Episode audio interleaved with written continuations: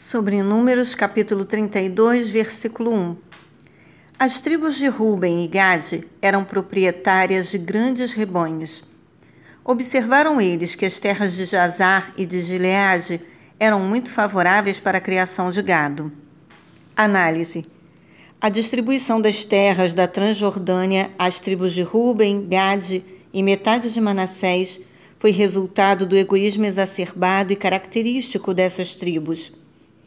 Embora a promessa de Yahvé fosse direcionada sobre toda a terra de Canaã, essas famílias não quiseram esperar a partilha geral que se faria logo depois da conquista da terra, e com esta atitude desprezaram a terra da promessa, além de revelar desinteresse pela causa comum de seus próprios irmãos.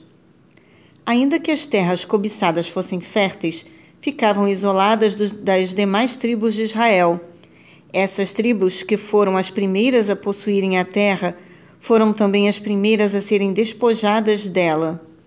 Na luta da fé, é sempre melhor que os irmãos estejam unidos em espírito de cooperação. Salmos 133, versículo 1.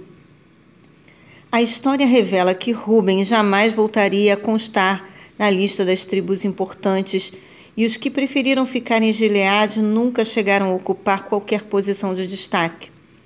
O crente ávido por se dar bem a qualquer custo, independente de cooperar para o bem-estar de seus irmãos, não tem eh, valor no reino de Deus.